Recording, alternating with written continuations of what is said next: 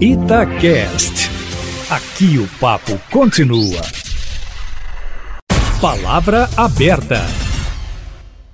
Com um ano de pandemia de Covid-19, quais as lições que o Brasil tirou nas áreas de saúde e economia? Como se preparar para que outras turbulências internacionais não afetem tanto a vida financeira de pessoas e empresas? O que o governo federal, governos estaduais e prefeituras podem e devem fazer para evitar novos colapsos na rede de saúde? Para debater esse assunto, a gente recebe agora, no Palavra Aberta, o presidente do Sindicato dos Médicos de Minas Gerais, Fernando Luiz de Mendonça. Bom dia, doutor Fernando, obrigado pela presença.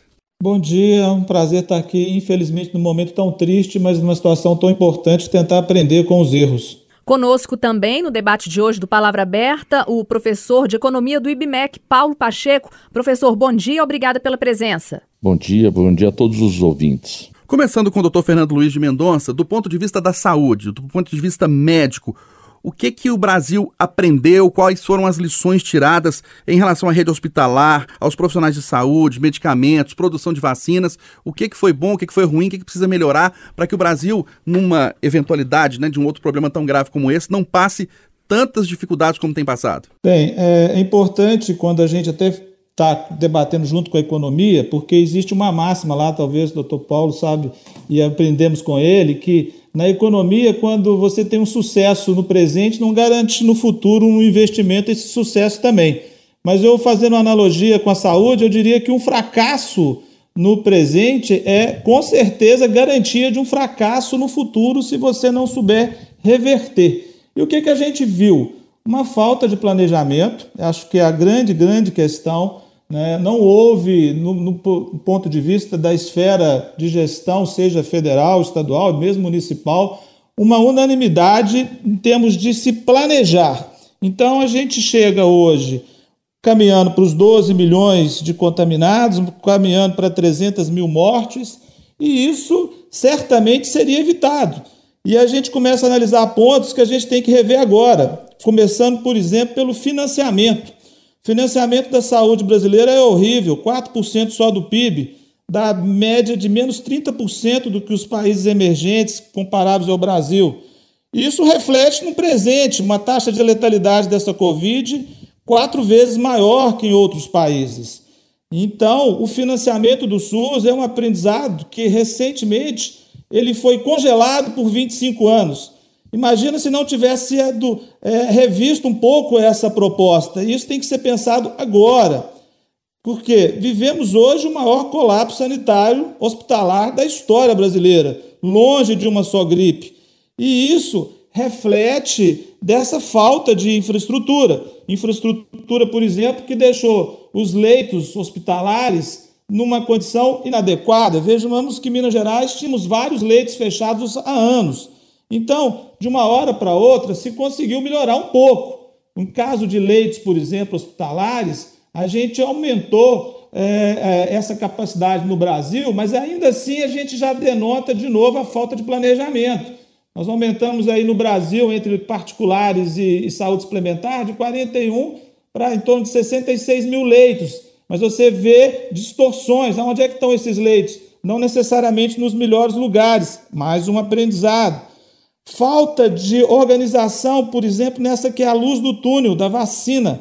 O Brasil, que tem uma capacidade de vacinar nos maiores programas de imunização de todo o mundo, que poderia estar vacinando um milhão de pessoas, dois milhões de pessoas por dia, não conseguiu até agora chegar a 5% dessa população vacinada. Por quê? Porque lá atrás não se pensou. Então, nós estamos agora no presente, então temos que olhar para frente. Nós temos dois grandes institutos fazendo é, produção de vacina, poderíamos ter mais, poderíamos ter insumos. Né? Em relação aos recursos humanos e os profissionais, hoje se escuta: não temos como abrir mais leitos porque faltam profissionais. Por que faltam esses profissionais hoje? Porque não se pensou lá atrás em um concurso público, não se pensou de ter o profissional de maneira perene no sistema de saúde. Não se consegue capacitar, por exemplo, um médico intensivista de uma hora para outra, mas já poderíamos estar há mais de um ano, quem sabe, capacitando profissionais médicos de enfermagem e de fisioterapia para estar atuando de maneira, mesmo que provisória. Isso não foi feito. Então, chegar agora e dizer que, de fato, não faltam esses profissionais é a falta da estrutura que se poderia e deveria se pensar antes. Né? Então, a gente tem hoje uma falta da gestão sanitária, a gente não aprendeu com a, história da influenza do H1N1 anos atrás, não aprendemos com a dengue, e a gente espera poder aprender agora um pouco. E as pessoas que estão nos capacitadas no ponto de vista de definir isso, do legislativo fazendo leis, do executivo executando esse planejamento, acho que elas têm que refletir, porque esse número de mortes está muito além do que necessitava ter sido. Ele poderia ter sido menor, Eustáquio. Professor Paulo Pacheco, já em relação à economia, o que, que serviu de lição para o governo federal nessa pandemia? Se o Brasil passar de novo né, por um momento complicado como esse, para a situação econômica do país não entrar em um colapso, o que, que pode ser feito? Interessante que nós entramos em 2020 com todos os níveis de governo é, quebrados federal, estadual e municipal. Todos.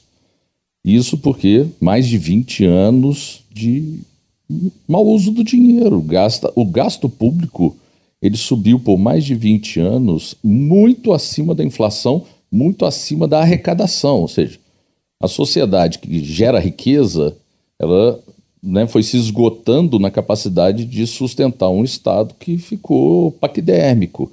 E no que precisa fazer, como o doutor aí está né, tá mencionando, não fez, que é a parte da saúde. Talvez uma das coisas mais básicas para se pensar Estado seja na questão da saúde, não necessariamente muita coisa de gestão, mas é, o Estado entrou quebrado.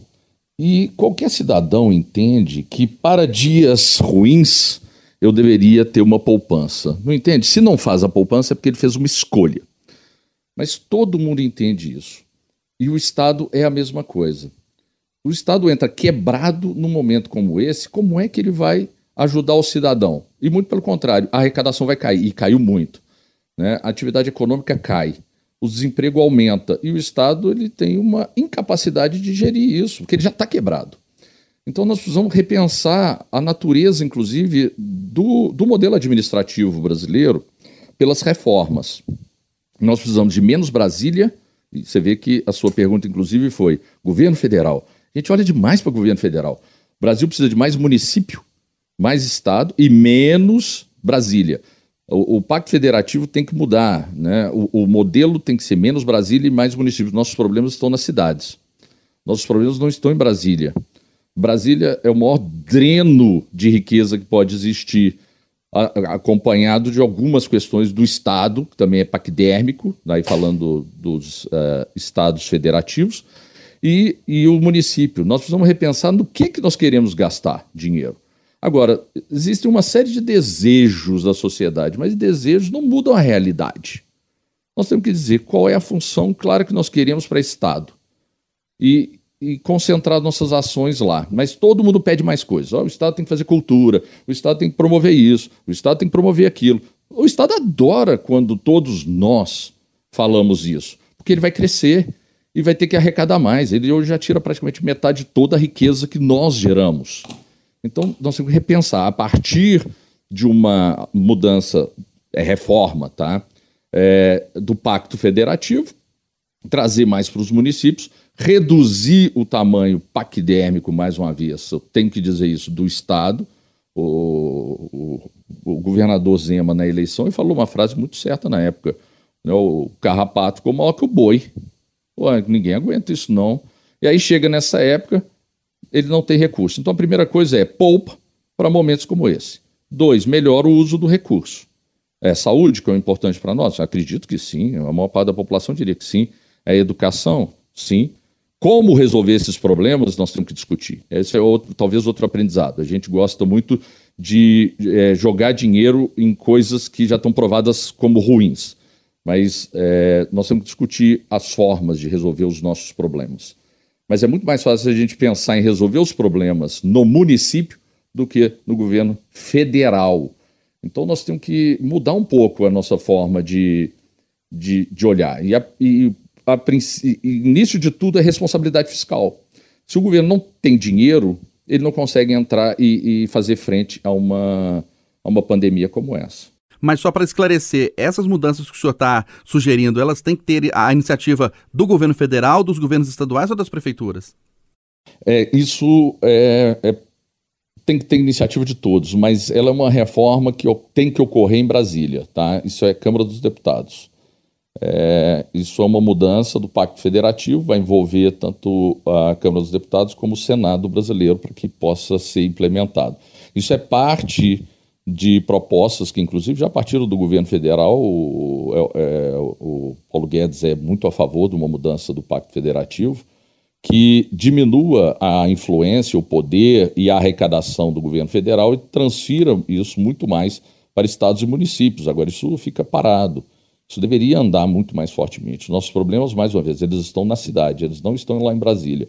E aí eh, você abre um noticiário e tudo que fala é sobre Brasília. Nossos problemas estão aqui. O falta de hospital é aqui em Belo Horizonte. Né? Nós temos que cobrar mais do prefeito. Aí o prefeito fica passando pires para deputado estadual, deputado federal, para ver se põe uma emenda na, que vai trazer dinheiro para uma obra. Não, isso está todo completamente equivocado. Não é assim que você faz a administração. É, esse seria o, início, tá? Nós precisamos de outras reformas. Reforma tributária vai em linha com essa alteração, né, dando condição para que os estados realmente façam tributação dentro da sua necessidade e de acordo com que nós, cidadãos, somos é, capazes, inclusive vão criar mais pressão para os estados em torno de pagar ou não pagar tributos. Mas hoje fica muito dependente do governo federal. Todo o modelo tributário nosso é muito centralizado em Brasília. Então, assim, é, nós, ao longo do tempo, nós ficamos muito acostumados a isso, tá? A olhar para presidente, para olhar para Brasília e querer que as soluções saiam dali. Isso é completamente impossível. Brasília nunca conseguiu e nunca vai conseguir fazer a gestão de um país tão grande, tão diverso como o Brasil.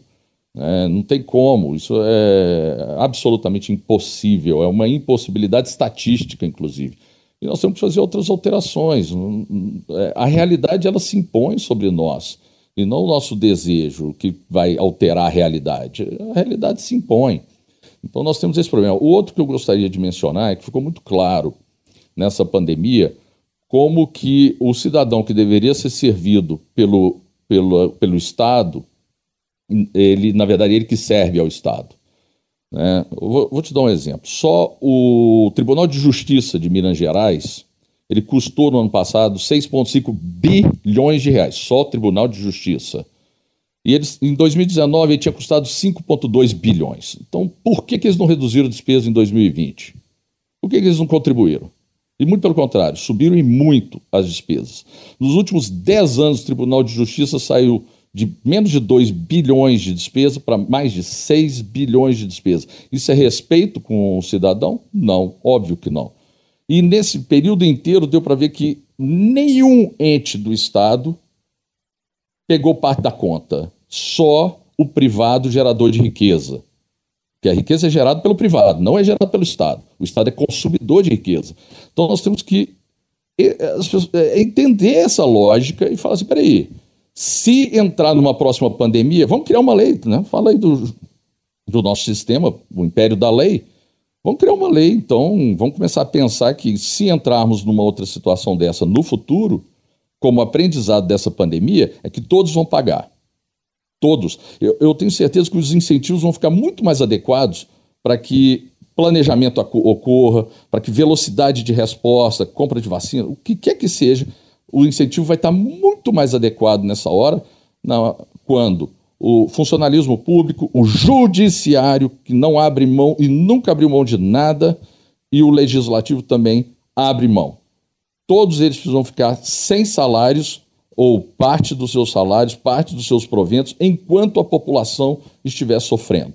Vamos criar uma, uma legislação em torno disso, porque essa é um aprendizado da pandemia, que esse lado da sociedade não moveu uma única palha sequer para contribuir com o problema. Quem está pagando é o dono ali do, do, do restaurante, é o dono do, da barbearia, que está sofrendo, o pipoqueiro, que não pode e perdeu o direito de levar o sustento para dentro de casa. E como é que você explica isso para ele? Então tem um grande aprendizado aí. Nós temos que mudar esse modelo. Não, não é possível o Estado ser servido pelo povo. Não é, nós temos que mudar. Eles servem a nós. E nós temos que encarar isso. Essa deve ser, talvez, o principal mudança de atitude da população. Ô, doutor Fernando, e na sua opinião, todos os problemas que a gente está passando agora, né, em meio a esta pandemia aí, eles são de responsabilidade de quem? Do governo federal, do governo do estado ou das prefeituras? É um misto de tudo, sabe, Aline? É, começando pelo negacionismo, né, que negou a, a pandemia, é, terminando até no, nos vários prefeitos que até hoje têm uma certa dificuldade de entender que o vírus não respeita limites geográficos, né?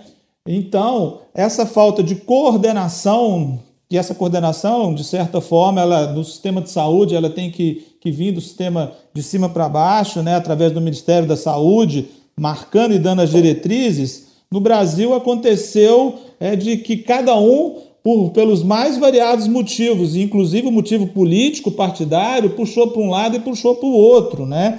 E aí, se a gente fosse ater um pouco no que o professor Paulo falou, desse número de CTIs que eu falei que aumentou, de cada 10 CTIs que aumentou de unidade, seis foram aumentados no setor privado e quatro no setor público. Né? Então, é o que a gente entende que, com certeza, o investimento na saúde ele tem que se dar na atenção primária à saúde, na atenção básica à saúde, mas de forma alguma, em nenhum momento, você pode deixar sucateado o que aconteceu com a rede hospitalar.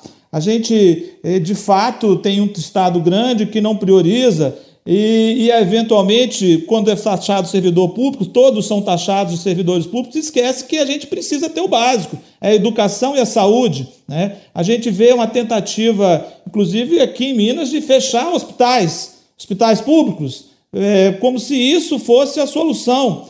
Então, é um exemplo que a gente espera que os gestores entendam que diminuir o tamanho do Estado, que a gente considera também sim importante, é diminuir esse Estado no que tange aquilo que não é essencial. E para nós, com certeza, e para toda a população, que é apontado em todas as pesquisas, saúde e educação são prioritárias. Então é necessário se investir sim em atenção primária, em ter uma rede hospitalar adequada e preparada recursos humanos efetivos, quando a gente fala em diminuir o tamanho do Estado, não é diminuir aqueles que vão prestar serviço, não é precarizar os recursos humanos, né? A gente, principalmente do ponto de vista médico, a gente vê isso a nível nacional, estadual e na maioria das prefeituras.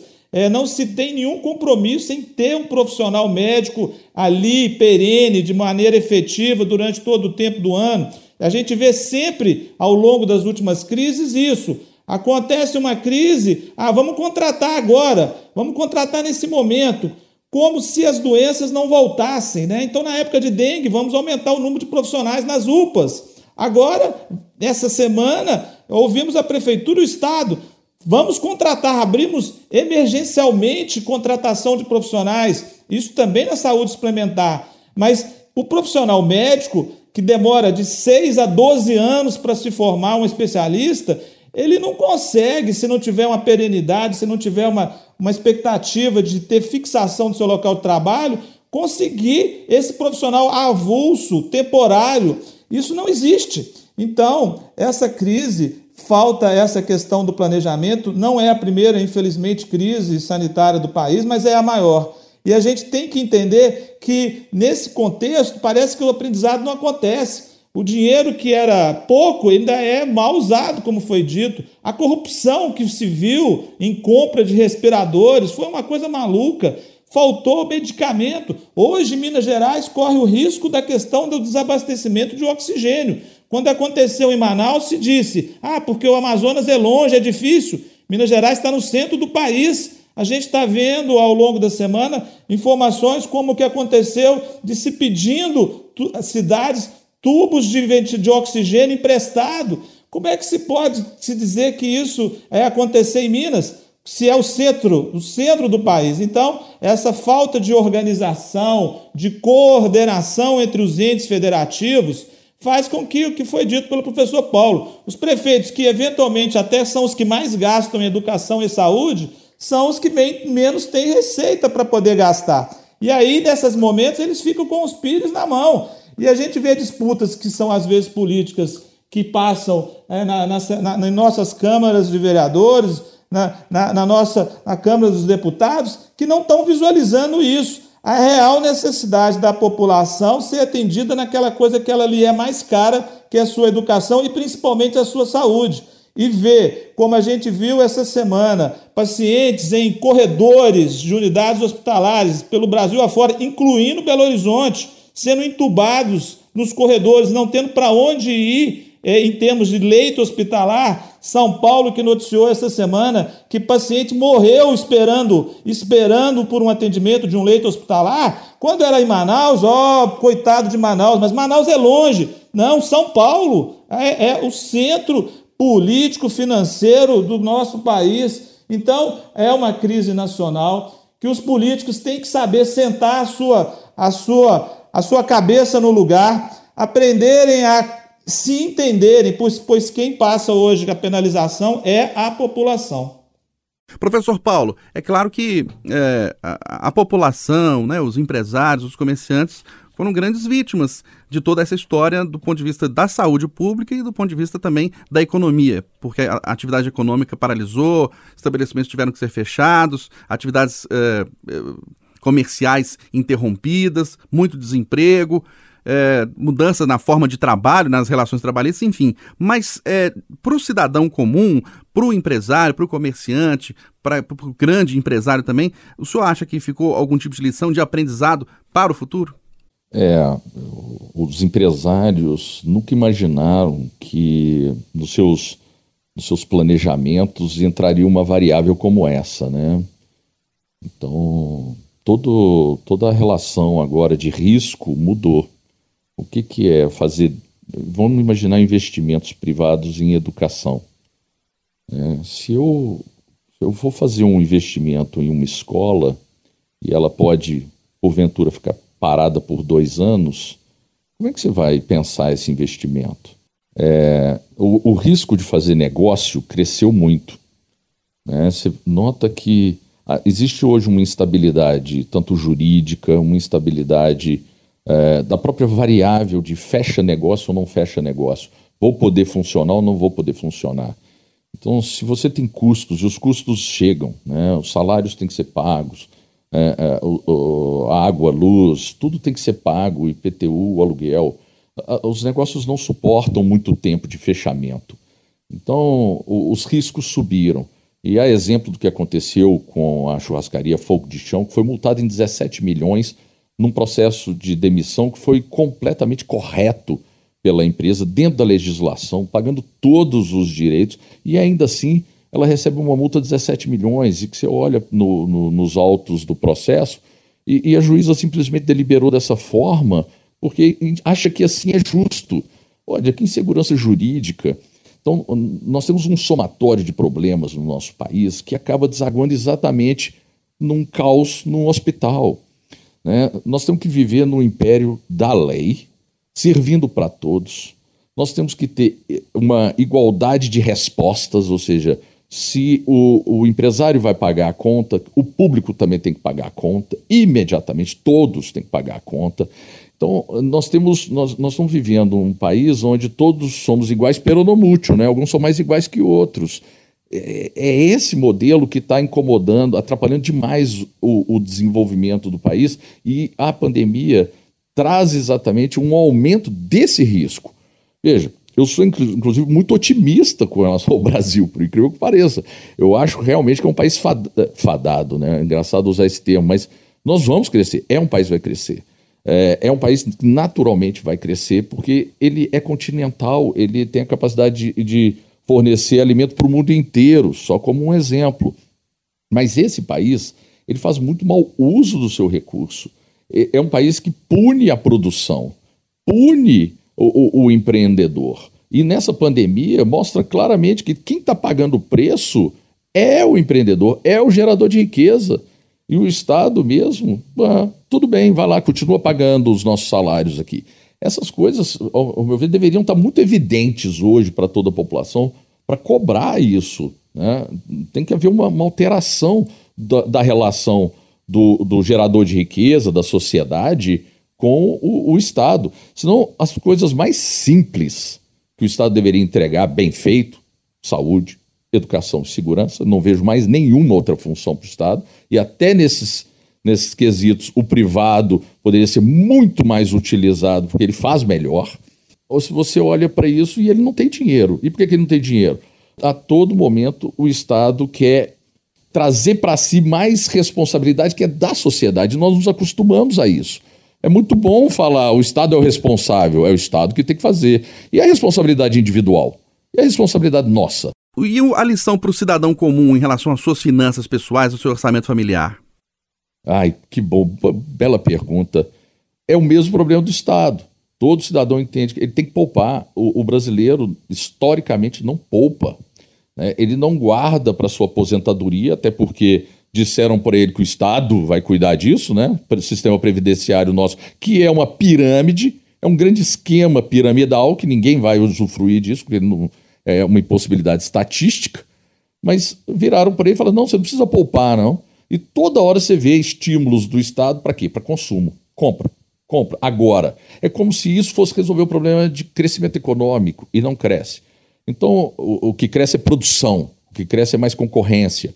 E o cidadão tem que se ver da mesma forma. Ele tem que poupar, ele tem que fazer o dinheiro trabalhar para ele, ele tem que ter uma nova relação com o dinheiro e com o seu, a sua, seu dinheiro. Ele quer hoje consumir. E ele então está disposto a pagar juros. Então ele tem que poupar para consumir no futuro e não pagar juros. Então, é uma alteração do comportamento dele. Poupar para dias piores, né?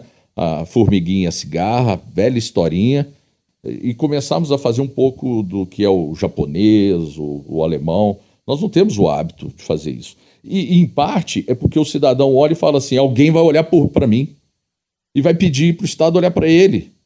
Então ele retira a responsabilidade de si próprio e transfere essa responsabilidade para o Estado. E o Estado, sinceramente, ele nunca vai ser capaz de olhar por nós. Ele não tem como fazer isso. É uma impossibilidade. Fora isso, é desejo de que isso aconteça. E desejo não cria realidade. Nós debatemos no Palavra Aberta de hoje as lições de um ano de pandemia, do ponto de vista da saúde e do ponto de vista da economia. Recebemos o presidente do Sindicato dos Médicos de Minas Gerais, Fernando Luiz de Mendonça. Doutor Fernando, obrigado pela sua presença, um ótimo dia. Eu agradeço. E a última coisa que eu queria dizer, é, Eustáquio, é importante que, assim também como na questão da economia, a população nesse momento também é fundamental. Debatemos sim os gestores, mas se a população não entender que ela tem que usar máscara, que ela tem que tomar os cuidados, que ela tem que se proteger, e isso é cada um tem que se conscientizar porque o vírus mais do que nunca está se transmitindo e as pessoas têm que entender que ela tem que fazer parte. E eu agradeço muito a oportunidade de estar falando a todos os ouvintes. Obrigado, um ótimo dia a todos. Recebemos também aqui no Palavra Aberta de hoje o professor de Economia do IBMEC, Paulo Pacheco. Muito obrigada por ter participado, professor. É um prazer sempre participar com vocês.